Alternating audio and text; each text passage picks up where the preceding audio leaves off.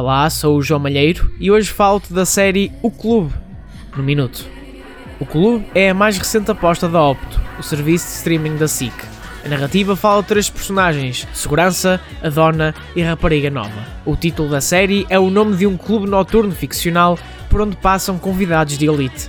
Este espaço de luxo está prestes a ser o palco de uma guerra pelo poder da noite de Lisboa. O elenco conta com nomes como Margarida Villanova, Luana Piovani, Vera Kolodzig, Carolina Torres, José Raposo e Fernando Rodrigues.